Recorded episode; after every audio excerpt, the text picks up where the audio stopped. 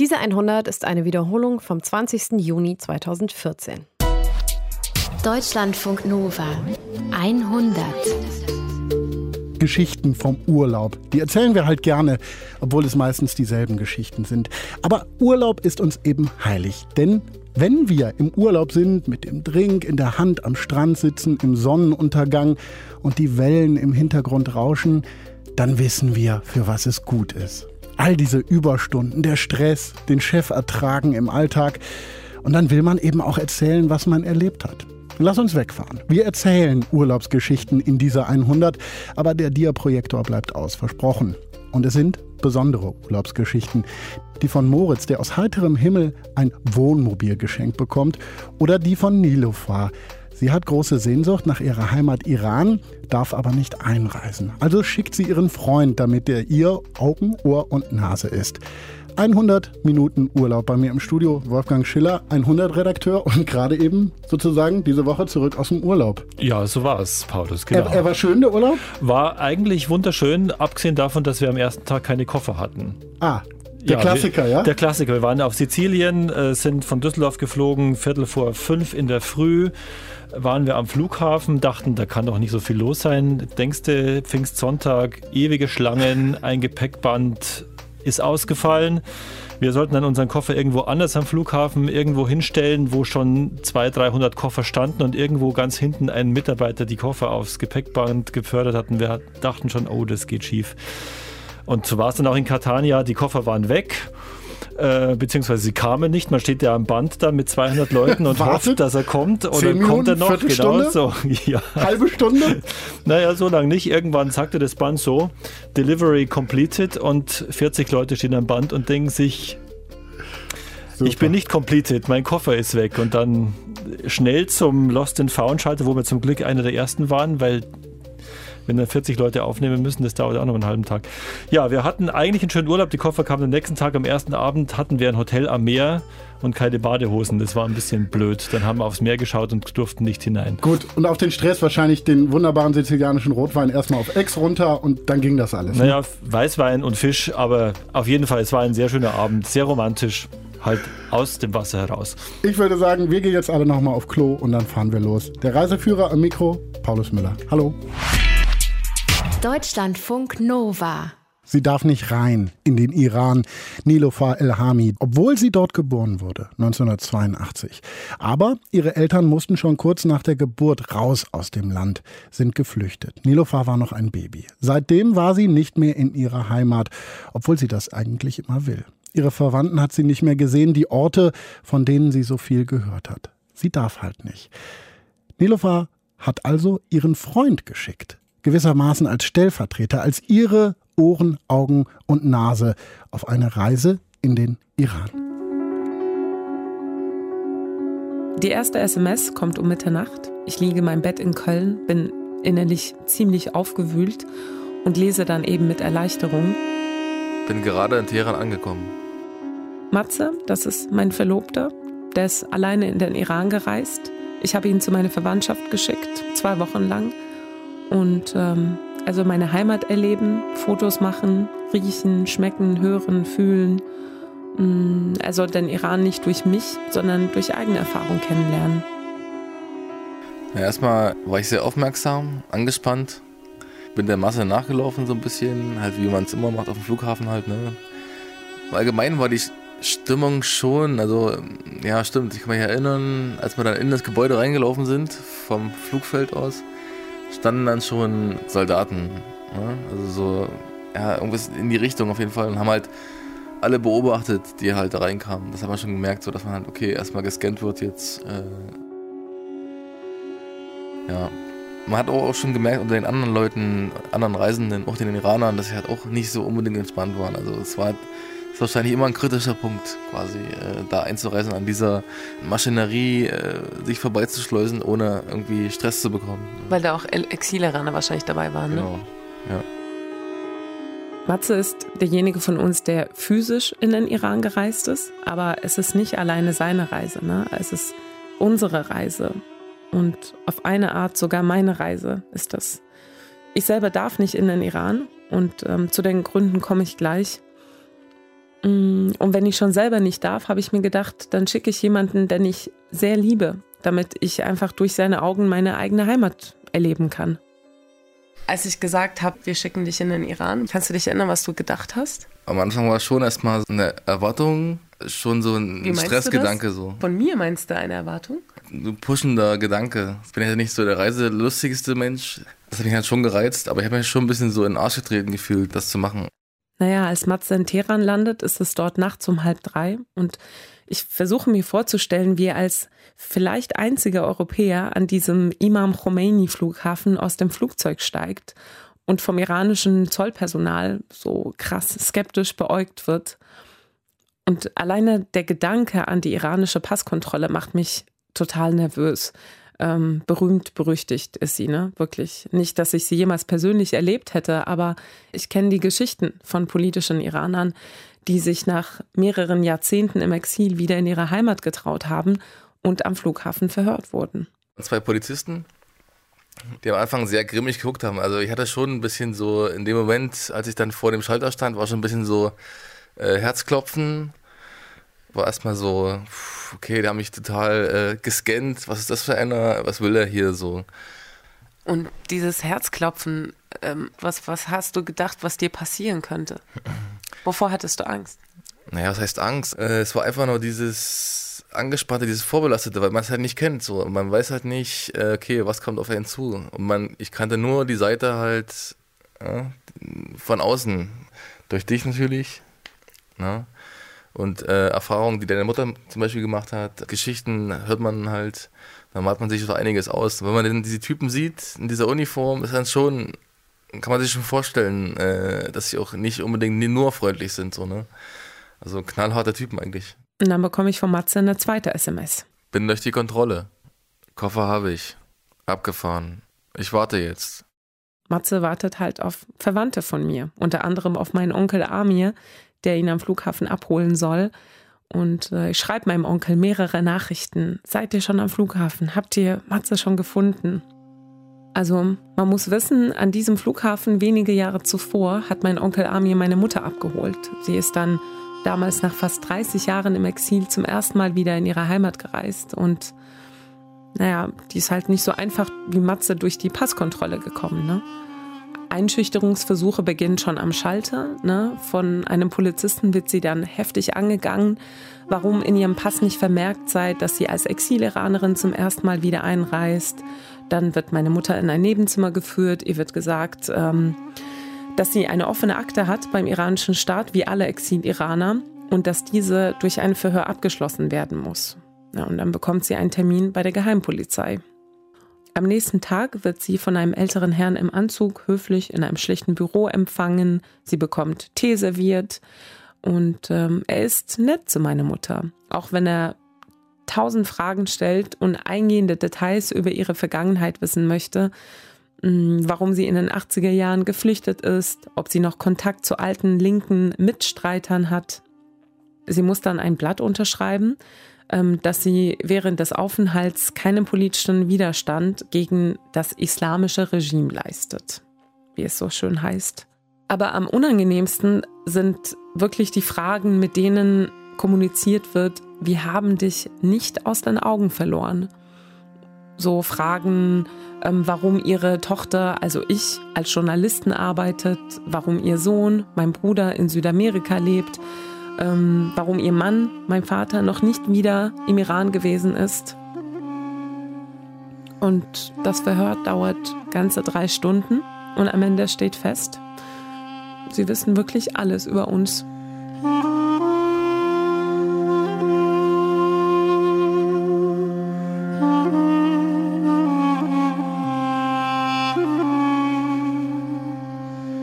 Ja, klar, es ist ein komisches Gefühl zu wissen, dass die iranische Regierung mich und meine Familie äh, 30 Jahre nach der Flucht immer noch beobachtet. Und ähm, ich mag kaum dran denken, wie es wäre, wenn ich selber eines Tages in den Iran reisen würde. Ähm, als Kind ehemaliger politischer Aktivisten, als Journalistin, als eine Iranerin, die zwar dort geboren wurde, das Land allerdings im Alter von anderthalb Jahren verlassen hat. Und ich bin seitdem nie wieder im Iran gewesen. Also diese Tatsache tut weh und es belastet mich. Und es ist wirklich dieses typische Gefühl, solange ich meine Heimat nicht gesehen habe, fehlt mir einfach etwas. Und es ist eine Kombination aus Heimweh und Schuldgefühl. Ich glaube, Heimweh nach etwas, was sich so warm und geborgen anfühlt, was ich glaube zu kennen. Ähm, und Schuldgefühl den Verwandten gegenüber, ne, die mich als Kind auf dem Arm hatten, die mich auf eine merkwürdige Art und Weise lieben und ähm, natürlich darauf warten, mir mein Land zu zeigen. Dass ich nicht einreisen darf, hat verschiedene Gründe. Allein die Tatsache, dass meine Eltern der Opposition angehörten, ist ein Risiko. Ein zweiter Risikofaktor ist natürlich mein Beruf. Ausländische Journalisten gelten als Staatsfeinde. Und es gibt immer wieder Fälle, ne, in denen sie verhaftet werden. Vorwurf Spionage. Mm. Aber der entscheidende Grund, warum ich nicht einreisen darf, hat mit Bürokratie zu tun. Ich habe keinen iranischen Pass, sondern einen schwedischen, weil ich eben dort aufgewachsen bin. Aber als gebürtige Iranerin kann ich nur mit einem iranischen Pass einreisen. Und um diesen zu bekommen, brauche ich eine Geburtsurkunde. Die ist aber irgendwann auf der Flucht vor 30 Jahren verloren gegangen. Und um eine neue zu bekommen, muss ich mich persönlich vorstellen. Dann eben im Iran. Und das ist wirklich eine verzwickte Situation. Und ähm, die einzige Lösung wäre, das Ganze mit einer Vollmacht zu regeln. Ja, ich sag mal so, ne, ich arbeite dran, aber es wird noch einige Jahre dauern. Ja, und dann vibriert mein Handy wieder und das reißt mich total aus diesen Passkontrollgedanken. Und äh, dann schreibt mein Onkel zurück. Matze sitzt mit uns im Auto und ist noch etwas aufgeregt. Gleich werden wir Frühstück holen. Es gibt Halim und dann schlafen. Liebe Grüße so Halim, denke ich, ne? Boah, lecker. Ich glaube, das habe ich das letzte Mal als Kind gegessen. Und ich denke so, gerade erst in Teheran gelandet, wird Matze gleich eines der ungewöhnlichsten Frühstücksgerichte probieren dürfen. Das ist so eine Art ähm, Milch-Weizenbrei mit zerkochtem Fleisch drin. Und ähm, Matze wird im Brei leider kaum runterkriegen, ne? wie er mir später dann erzählt. Du hast gesagt, das Einzige, was du nicht gegessen hast, war Halim. Deine Tante kam halt in den Raum so, ja, ja, Matze, ich habe eine übelste Besonderheit, was voll Spezielles extra für dich. Und dann war halt so ein Topf mit so einer undefinierbaren Masse, gräulich, äh, aber sehr herzhaft riechend. Also vom Geruch her schon angenehm, aber die Konsistenz ging gar nicht für mich. Also ich habe äh, ein kleines Schälchen probiert, weil ich wollte ja nicht unhöflich sein. Beim Einchecken hat man halt schon diese Fäden, quasi diese ziehen, äh, also wie so, ja, wie Speichel halt sah es aus, so ähnlich, ne? Also mal krass gesagt. Und dann wurde das Ganze halt noch mit Zucker und Zimt gewürzt. Fleisch mit Zucker und Zimt war eine Herausforderung, sag ich mal, auf jeden Fall. Und dann stelle ich mir vor, wie Matze so vom Flughafen mit dem Auto durch die Teheraner Winternacht gefahren wird, ne, auf dem Weg zu meiner Tante Farah und sich so einen ersten Eindruck von der noch schlafenden 12 Millionen Metropole macht. Und dann frage ich mich halt, ob er im Dunkeln schon diese massive Bergkette entdeckt hat, ne? den höchsten Berg Irans, Dammerwand heißt er. Und das ist so eine schneebedeckte Riese mit so fast 6000 Metern, den ich natürlich nur von Fotos kenne, muss man sagen. Ne? Und, aber ich stelle mir immer vor, wie diese Bergkulisse äh, so den Norden der Hauptstadt wie so eine weiße Mauer schützt. Smog war gleich so das erste, was ich eingeatmet habe. So. Eine Stunde sind wir gefahren, mindestens bis zum Haus. Hat sich nicht angefühlt wie nachts um drei, sondern es war wirklich, die Straßen waren gefüllt. Also mein erster Morgen, als ich dann aufgestanden bin in Teheran, habe ich erstmal das Fenster aufgemacht, um frische Luft zu schnappen und mir kam erstmal eine schöne Brise Autoabgase entgegen. Und am ersten Tag hatte ich schon leichten Kopfschmerz und diesen Dammerwand, den man eigentlich immer sieht, dieser riesige Berg. Ich habe nichts davon gesehen die ersten Tage. Also das, was ich mir vorgestellt habe, dass dieser Berg immer zu sehen ist, nichts davon. Nee, es war schon ein sonniger Tag, aber der Himmel war grau und nicht blau. Also es waren viele Leute auch mit Mundschutz. Dann gab es ein paar Tage, wo es windig wurde, es hat auch geregnet. Und da habe ich dann auch das erste Mal den, die Ausmaße von dem Gebirge gesehen. Das ist riesig. Kann man sich so gar nicht vorstellen. Das ist Wahnsinn. Eines der ersten Dinge, die Matze schon vor der Reise entschieden hatte, war, dass er sich unbedingt ein persisches Instrument kaufen wollte. Ähm, und er macht selber Musik, ne? Also er spielt verschiedene Instrumente und kennt auch schon iranische Musik. Ähm, womit er allerdings überhaupt nicht gerechnet hatte, ähm, war, dass sein Wunsch, dieses Instrument zu kaufen, von meiner Verwandtschaft voll ernst genommen wurde. Du gehst nicht in irgendeinen Laden, sondern ich kenne jemanden, der Instrumente baut und ich bringe dich dahin. Und dann sind wir am, am Stadtrand von Teheran gelandet in einer Art Musiker-WG und es waren drei junge Männer. Der Empfang hat schon typisch iranisch, wurde extra Kuchen gekauft, erstmal geredet, dann wurde mir verschiedene Instrumente vorgestellt. Mal jeder von denen hat mir quasi erstmal zehn Minuten lang äh, eine Improvisation vorgespielt, dass ich mich entscheiden kann halt. Und das fand ich halt ziemlich sweet. Und als dann einer von ihnen die Santor angespielt hat, war ich sofort hin und weg, sag ich mal. Also, Möchtest du ein bisschen spielen? mh, Traust du dich? klar. Ja,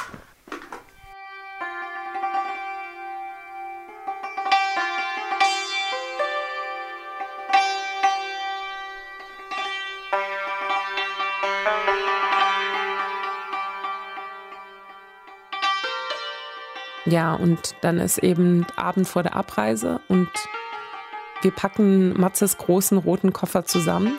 Und die Hälfte des Koffers besteht aus Geschenken, die ich besorgt habe. Bestimmt fünf Kilo Schokolade, ne? Die Iraner lieben deutsche Schokolade. Und da sind auch Körperprodukte dabei. Ich habe Gesichtscreme, Duschgel, Shampoo, Rasierschaum, Parfüm, alles gekauft. Und jede Tafel, jede Schachtel, ich habe alles mit den Namen meiner Verwandten beschriftet, damit Matze genau weiß, wem er was zu überreichen hat, wenn er ankommt.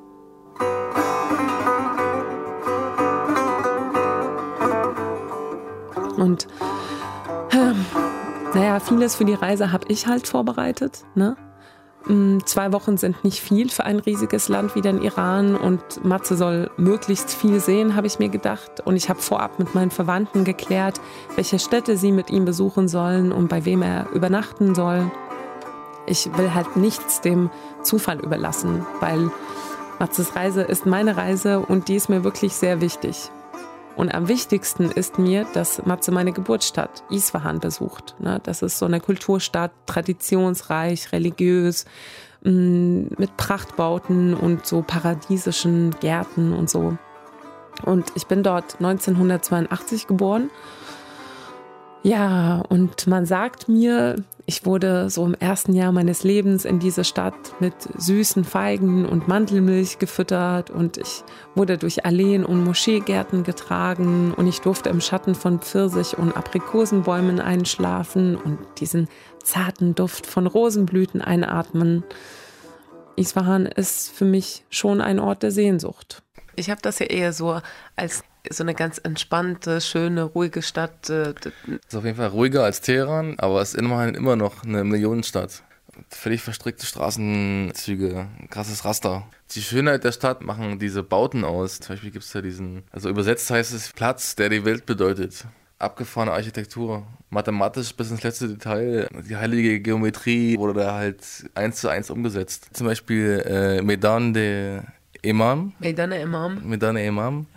Ein riesiger Platz, umringt von überdachtem Bazar und mehrere Moscheen in allen vier Himmelsrichtungen. Und die größte war halt schräg an dem Platz angebaut, Richtung Mekka. Also ich habe noch nie in so einer riesigen Kuppel gestanden. Und es gab unter der Kuppel, hat äh, dein Onkel mir gezeigt, gab es einen speziellen Stein, der war so ein bisschen hervorgehoben, aber ganz schlicht. Hat sich da hingestellt und hat ganz leise in die Hände geklatscht. Und es hat sich halt so aufgeschaukelt in ein Echo, was ich vorher noch nie erlebt habe. War einfach purer Flash. Ich habe halt festgestellt, dass ich nur so helle, sonnige, ja, das sind so fast romantische Bilder vor Augen habe, ne? wenn ich an Isfahan denke. Auch wenn ich natürlich weiß, dass das Leben dort für meine Eltern irgendwann zur Hölle wurde, ähm, besonders in den letzten Monaten dann vor unserer Flucht, das war 1984. Die wurden als linke Intellektuelle verfolgt von der islamischen Regierung und ähm, sind zum Schluss untergetaucht. Also meine Mutter hat das Haus tagsüber nur komplett verschleiert verlassen. Hm, Mein Vater hat sich einen Vollbart wachsen lassen und ging nur nachts raus, um Luft zu schnappen. Und ähm, ja, und Matze kennt diese Geschichten alle. Ich habe halt gefragt, ob es möglich wäre, in dein Geburtshaus zu fahren. Doch, Echt? Das äh, hast du gemacht? Ja, aber es wäre viel zu weit weg gewesen. Also Krass, das wusste ich auch gar nicht. Also das höre ich zum ersten Mal, dass das Haus so weit draußen ist. Muss ich ja mit meinem, ich dachte immer, wir haben mitten in der Stadt gewohnt, dachte ich immer. Muss Ja, ich mal meine Mutter fragen. Mit, ist ja mitten in der Stadt, aber die Stadt ist so großflächig, da ist eine ganz andere Dimension. Und ich habe aber eure ehemaligen Nachbarn habe ich da getroffen.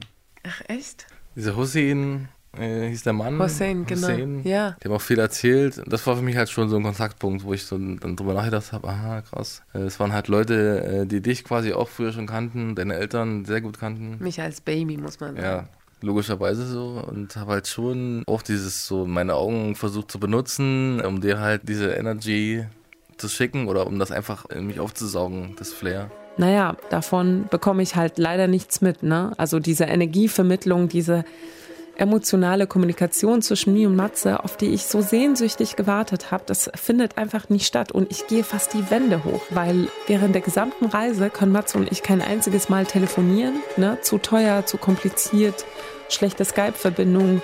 Und dazu kommt, dass kurz nach Matzes Ankunft in Teheran weder sein deutsches Handy noch die iranische SIM-Karte funktioniert. Und ähm, da erhalte ich halt SMS nur ab und zu mal von meinem Onkel. Wir sind gerade in Shiraz. Große, märchenhafte Schneeflocken fallen vom Himmel. Uns ist kalt wie Sau, aber wir genießen das leckere Essen und lesen Gedichte von dem großen Poeten Hafiz. Morgen schauen wir uns Persepolis an. Matze geht's gut. Er hat sich einen schönen Teppich gekauft. Du fehlst uns. So, ich versuche total cool zu bleiben. Ich will nicht jeden Tag nerven. Ich will nicht jeden Tag fragen, wo die sind und was die machen. Und das fällt mir so schwer. Und ich merke, ich will Matzes eigene Worte lesen. Ne? Ich will wissen, was er denkt, was er fühlt. Und ich halte es irgendwann nicht mehr aus. Ne? Und bitte meinen Onkel, Matze auszurichten, dass er mir wenigstens eine kurze E-Mail schreiben soll, sobald die Internetverbindung steht.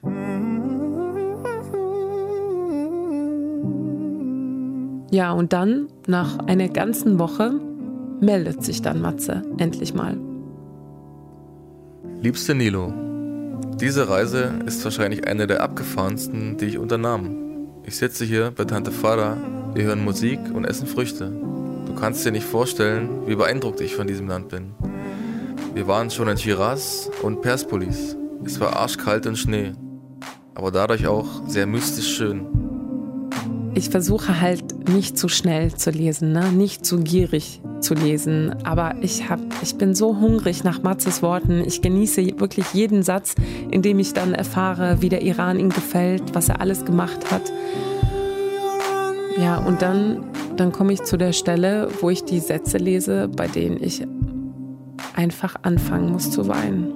Überall, wo ich gehe, bist du bei mir in meinem Herzen, in meinem Blick. Ich muss immer daran denken, dies ist dein Land. Und ich bin so gerührt, dass ich heulen könnte vor Freude, dies hier erleben zu dürfen. Dafür danke ich dir. Dies ist erst der Anfang. Ich glaube, Iran ist immer eine Reise wert, vor allem mit dir. Inshallah.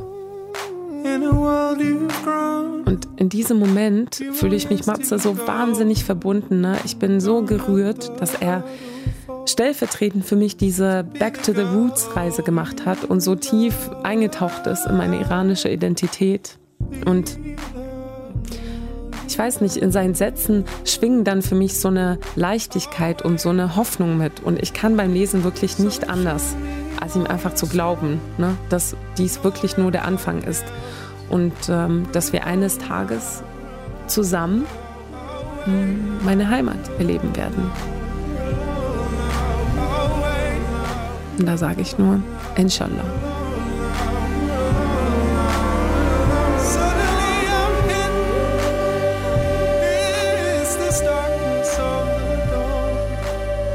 Überall, wo ich gehe, bist du bei mir in meinem Herzen. Toller Typ, Matze. Er war für Nilofer Elhami in ihrer Heimat Iran, weil sie zumindest noch nicht dahin einreisen darf. Elba, Südfrankreich, Lago Maggiore, Holland, das sind so die Urlaube meiner Kindheit, die an die ich mich erinnere. Schön, aber Standards halt. Ne, da sind alle hingefahren. Dagegen ist das, was Nina Cavallun als Kind erlebt hat, geradezu spektakulär. Gewohnt hat sie im Ruhrgebiet. Urlaub gab's in der DDR. Ja, Die ersten elf Jahre ihres Lebens vom Westen in die DDR. Und zwar ausschließlich. Manchmal taucht bei meiner Oma noch eine Postkarte aus der Zeit auf. Verblichene Fotografien auf dünnem Papier. Der Scharmützelsee in Brandenburg, das Zittauer Gebirge tief im Südosten der DDR, das Erzgebirge und Rügen. Unterschrieben von der ganzen Familie. Papa, Mama, mein Bruder und ich. Wir reisten nicht in die DDR, weil wir dort Verwandte hatten, so wie vielleicht der ein oder andere sonst, hier im Westen. Nein, unsere Urlaube in der DDR hatten einen anderen Grund.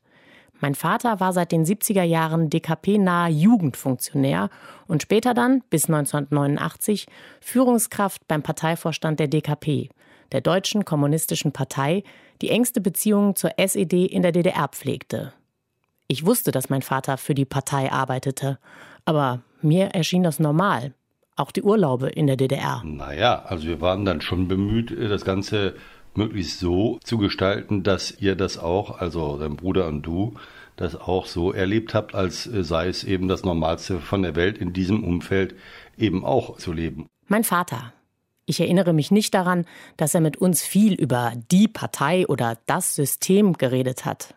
Aber mein Vater erinnert sich. Und immer das auch mit sanften Botschaften zu verbinden, dass das doch eigentlich die bessere Gesellschaftsordnung sei und dass das, was da manchmal an Defiziten da war, dass es eben keine klassische Cola gab, sondern Fassbrause oder andere Errungenschaften des Sozialismus, was Getränke und Speisen anbelangt, was Bekleidung anbelangt, dass das eben durchaus etwas Normales ist und eigentlich auch was Erstrebenswertes ist, weil es sich in einer Gesellschaft abspielte, die wir damals für die bessere Gesellschaft gehalten haben. Und in dieser vermeintlich besseren Gesellschaft konnten wir uns auch tatsächlich ziemlich frei bewegen.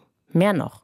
Wir genossen durch die politische Stellung meines Vaters Annehmlichkeiten, von denen der durchschnittliche DDR-Bürger nur träumen konnte. Allein die Ferienunterkünfte, in denen wir kostenlos und mit Vollpension untergebracht waren, waren für DDR-Verhältnisse überaus nobel. Schwimmhalle, Sauna, Schiff mit eigenem Bootsanleger, all das gehörte für uns dort zur Normalausstattung.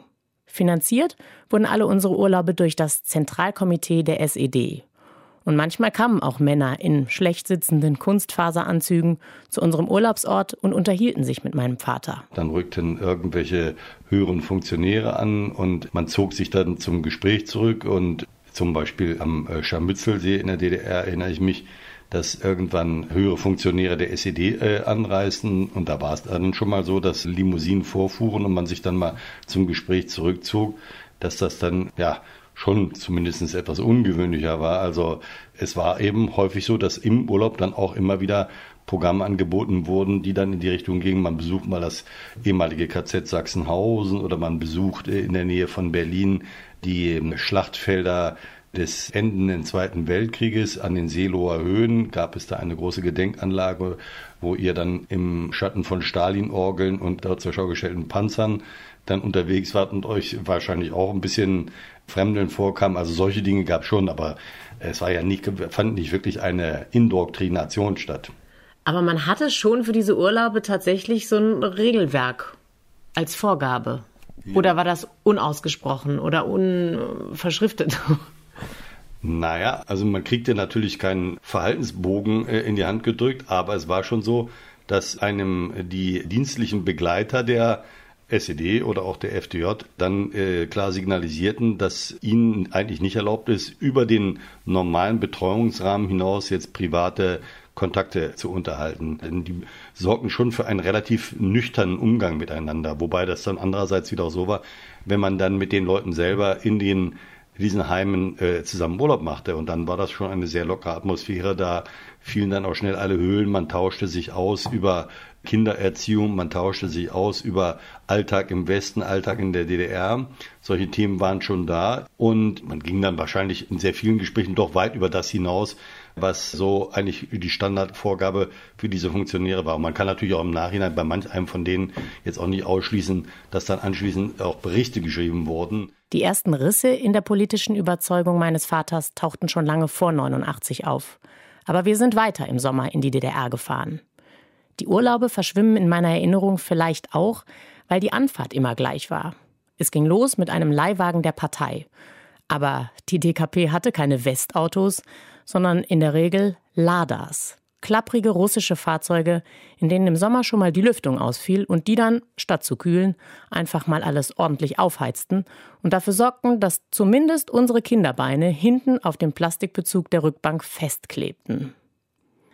Erste Anlaufstelle bei all unseren Urlauben in der DDR war dann zunächst ein Hochhaus am Alexanderplatz in Berlin ein Reisebüro, in dem wir dann erfuhren, wo es uns letztendlich für die nächsten zwei oder drei Ferienwochen hin verschlagen würde. Naja, es gab beim DKP-Parteivorstand, bei dem ich ja damals arbeitete, einen Scheck der Volkssolidarität, der einen erstens berechtigte, an der DDR-Grenze die entsprechenden Einreiseunterlagen zu bekommen, um dann weiter nach Berlin zu fahren und äh, in Berlin dann eben am Alexanderplatz in einen Gebäude zu gehen, das ehemalige Intourist-Gebäude. Dieses Hochhaus steht heute noch am Alexanderplatz.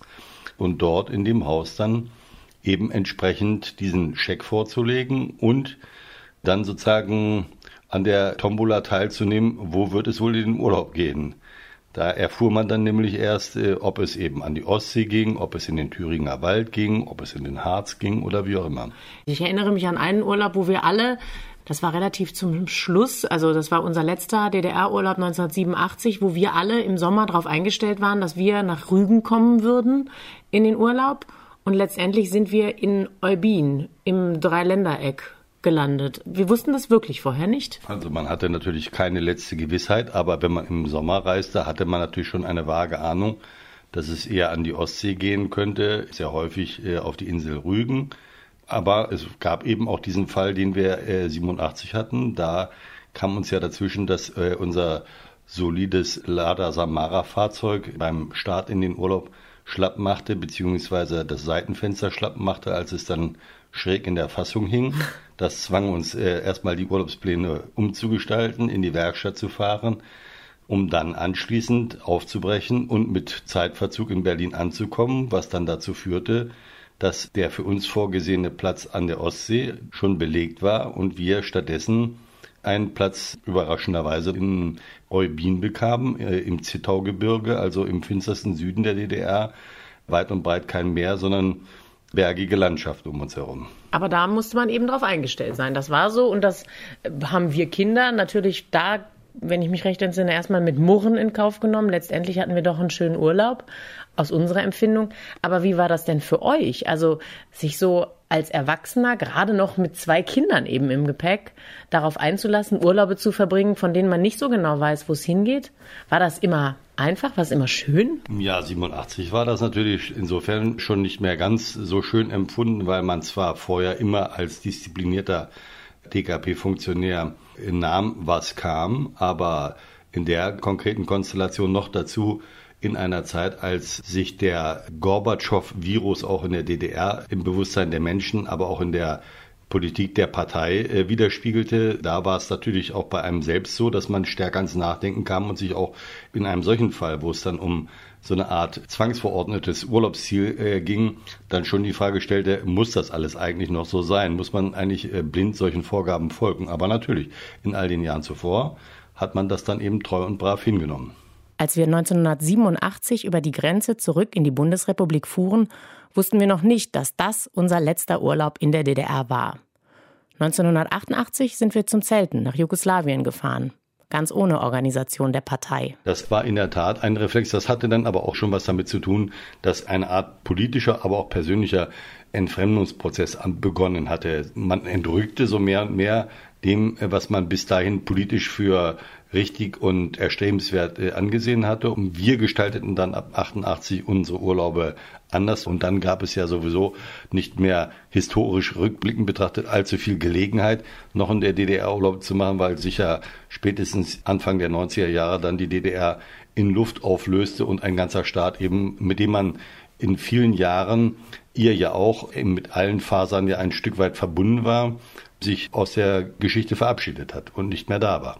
Und äh, in der Folgezeit, klar, gab es dann keine Chancen mehr, in der DDR Urlaub zu machen, aber auch keine Anlässe mehr. Aber es war schon so, zumindest bei deiner Mutter und mir, dass wir dann in den Jahren danach häufiger nochmal den einen oder anderen Ort dann unter neuen Vorzeichen der Nachwende dann äh, uns angesehen haben und da zu Teilen dann auch Urlaub gemacht haben.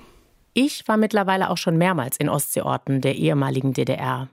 Aber die haben vom äußeren Erscheinungsbild nichts mehr mit den Orten meiner Kinderurlaube zu tun, aus denen ich braun gebrannt und glücklich zurückgekommen bin, dessen politisches System ich als Kind nicht verstehen konnte, in dem es aber die beste Fassbrause der Welt gab. Die gibt es auch nicht mehr. Unterwegs mit der SED Reisetombola Nina Kavalun über ihre Reisen in die DDR. Mein spannendster Urlaub bisher einmal rund um die Ostsee mit einem Kumpel im VW-Bus. Polen, Litauen, Lettland, Estland, Finnland, Schweden, Dänemark. Unfassbar nette Leute haben wir getroffen, besonders im Baltikum. Wir haben mit lettischen Fischern ein Zeug getrunken, das die Homemade Whisky genannt haben, was aber eher geschmeckt hat wie Kühlflüssigkeit vom Fischkutter. Wir haben einen Russen per Anhalter mitgenommen, der uns dann zum Grillen und Sauna auf die Datscha eingeladen hat. Und, und, und. Das Tollste aber an diesem Urlaub war der Bus. 90 PS Diesel. Gut, man hätte manchmal bergauf das Ding irgendwie anschieben müssen, damit man weiterkommt. Aber sonst ein langsamer, aber treuer Begleiter. Für 9500 Kilometer ein wunderbares Zuhause. Der Bus gehörte dem Kumpel und seit diesem Urlaub denke ich immer wieder, ich will auch so ein Ding haben. Bus, Wohnmobil, irgendwas. Moritz Metz hat das gar nicht gedacht und trotzdem so ein Ding bekommen. Geschenkt klar, dass wir die Geschichte hören wollen. Moritz, wie ist das passiert und wo? Ja, ich war auf dem Chaos Communication Camp. Das ist das Zeltlager vom Chaos Computer Club, von diesen Computerhackern, die sich alle vier Jahre wo treffen. Und ich habe übernachtet im Auto zwischen Wohnmobilen. Auch Kollegen hatten sich welche ausgeliehen, aber ich schlief dann nur auf einer Matratze, die ich in meinen alten Kombi reingeschieben habe. Das war auch ganz gemütlich, aber längst nicht so toll wie, wie der Komfort von den Nachbarn. Und ich habe auch gar nicht an ein Wohnmobil gedacht. Aber am Radiozelt von diesem großen Camp der Computerhacker hing dann ein Zettel von Gianluca und Luisa. Du hast ein Bild mitgebracht von diesem wunderbaren Zettel. Da steht drauf: We arrived from Italy with a motorhome Heimer Mercedes 2400 Diesel, born in 1982. Und dann schreiben sie weiter, dass sie 70 Kilometer vor Berlin äh, Motorschaden hatten aber nicht das Geld, diesen Motorschaden zu reparieren und sie jetzt jemandem dieses Wohnmobil schenken wollen und der dieses Wohnmobil auch wertschätzt, liebt und repariert. Und sie schreiben noch drunter, it's not a joke. Wahnsinn. Ja, den Zettel habe ich auch ernst genommen und habe dann, obwohl dort auf dem Camp sehr viel zu tun war, die beiden kontaktiert. Dann habe ich sie auch kennengelernt und am nächsten Tag den Bus ungesehen für einen symbolischen Euro gekauft, richtig mit Vertrag und so weiter. Und dann habe ich einen Spezialabschleppdienst gebucht für den Wagen, der den dann in meinen Garten bringen soll. Es hat ungefähr 350 Euro gekostet.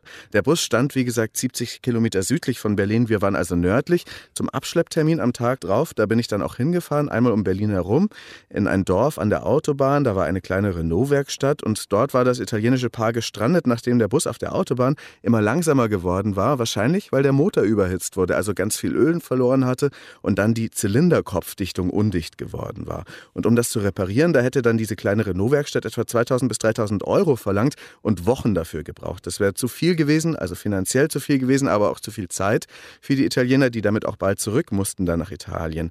Und ähm, die Werkstatt hätte auch noch gesagt, wir bezahlen euch 200, 300 Euro für den Schrottwert von dem Bus, aber da haben sie dann beschlossen, dass sie ihn lieber verschenken. So, hast du also einen Bus abschleppen lassen, in deinen Garten gebracht, dann stand dieses riesige Wohnmobil, ein wunderschönes Ding, in deinem Garten. Was hast du da gedacht? Das ist doch toll, oder?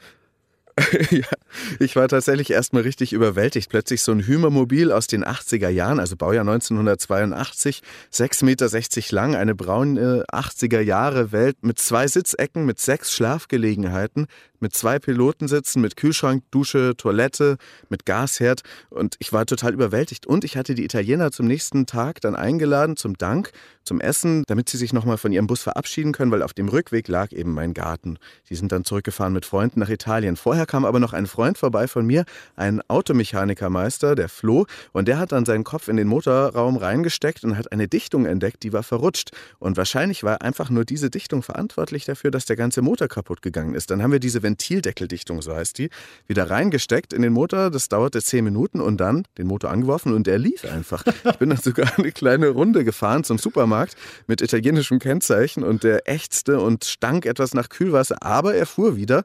Also ich habe mich dann gefragt, ist es vielleicht doch kein Motorschaden? Also das wollte ich gar nicht wirklich wissen in diesem Moment. Du hast das Wohnmobil geschenkt bekommen, weil der Motor kaputt war und es hieß, dass es viel zu teuer ist, den zu reparieren. Jetzt habt ihr in zehn Minuten das Ding wieder ans Laufen gekriegt. Hast du den Vorbesitzern das dann gesagt, als sie dann kamen, auf deine Einladung hin? Also erstmal ronn mir dieses Geschenk dann so gefühlt einfach durch die Hände. Da stand das und dann soll ich es wieder abgeben. Ich habe dann an dem Abend mit vielen äh, meiner besten Freunde telefoniert und habe sie um Rat gefragt, was soll ich so ehrlich sein und es dann wieder denen geben und sie fahren damit wieder weg, wie gewonnen, so zerronnen? Oder soll ich eher schwindeln und immer an diese Geschichte denken müssen, wenn ich in dieses Wohnmobil einsteige?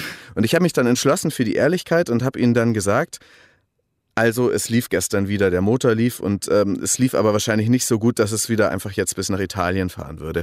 Und die haben zum Glück, also es war echt ein spannender Moment, zum Glück haben sie nur gelacht und wollten es gar nicht mehr haben. Ich glaube, die waren schon zu traumatisiert davon, dass es eine große Panne auf der Autobahn hatte und die hatten sich im Kopf schon davon verabschiedet und sie hatten es auch nur ein paar Wochen besessen, selber günstig von irgendeinem Händler in Italien gekauft.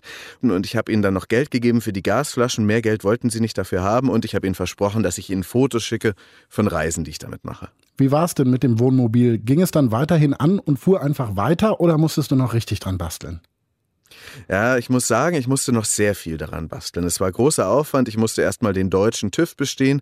Das bedeutete schon viele Reparaturen so an der Hinterachse und, und, und. Die sind viel pingeliger als der italienische TÜV tatsächlich. Und es ist mir dann auch mal in Tschechien stehen geblieben mit auch einer Panne und dampfendem Motor wegen dieser äh, Zylinderkopfdichtung.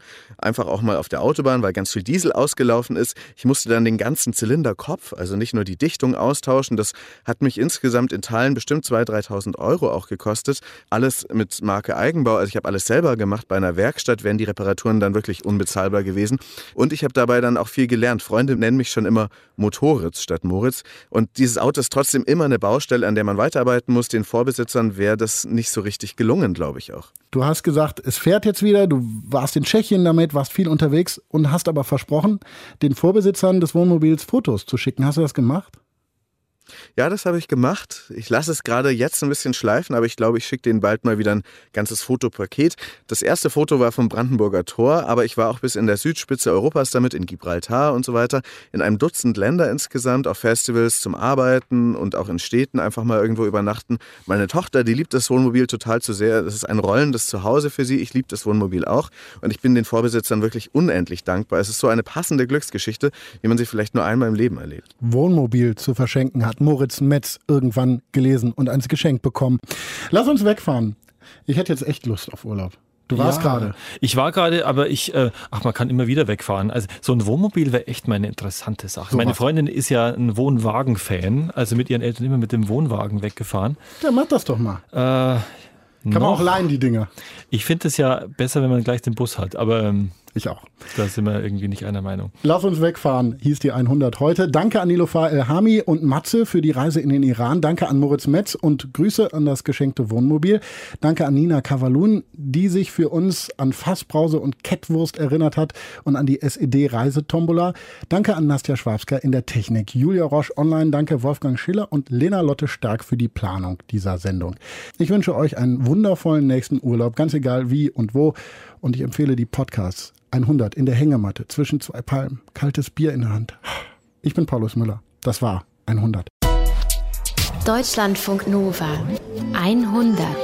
Eine lustige Geschichte im Zusammenhang mit meinen DDR-Urlaubsgeschichten war, als ich ins Studio kam, dass Norman mich begrüßte und sagte, ach, ich habe auch Urlaube in der DDR gegönnt. Nein, nein, musste. Ich musste dorthin. Meine Mutter hat mich sechs Wochen lang dorthin geschickt, weil sie alleinerziehend war und mich loshaben wollte. Und es war eine sehr günstige Gelegenheit, mich da abzuschieben in die DDR quasi. Kinderferienlager in der DDR für Norman und auch für mich, aber eben auch noch viele andere schräge Urlaubsgeschichten. Ja, verbindet uns. Schön. Ja, damals. Als ich Matze erzählt habe, dass ich einen Beitrag über seine, über unsere Iranreise fürs Radio gemacht hatte, erstmal so, aha, okay, cool, gut.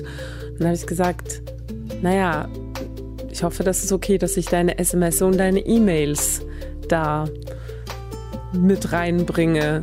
Und dann hat er so ein bisschen drüber nachgedacht so, echt? Das willst du machen?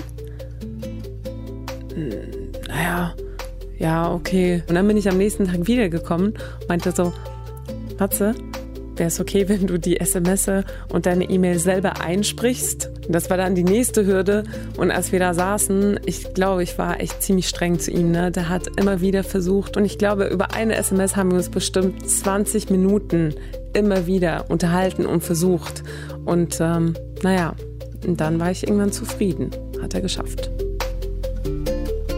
Die Geschichte mit dem geschenkten Wohnmobil war für mich auch deswegen so toll, weil dadurch ganz viele neue Sachen entstanden sind. Also ich habe Schrauben gelernt oder noch mehr Schrauben gelernt und bin da in so eine Welt reingekommen, habe auch wirklich neue Leute kennengelernt, die auch so Karren haben und ich habe dadurch eine Radiosendung bekommen, eine Stunde Netzbasteln, weil das war auch nur, weil ich mit dem Wohnmobil immer rumgefahren bin und ab und zu Fotos gepostet habe, die dann die, die Radio Wissen Redakteure gesehen haben, ich mit so ölverschmiertem Gesicht und dann haben sie gedacht, ich könnte vielleicht so eine Bastelsendung machen und so ist dadurch sehr viel entstanden. Deutschlandfunk Nova 100. Jeden Sonntag um 16 Uhr. Mehr auf deutschlandfunknova.de.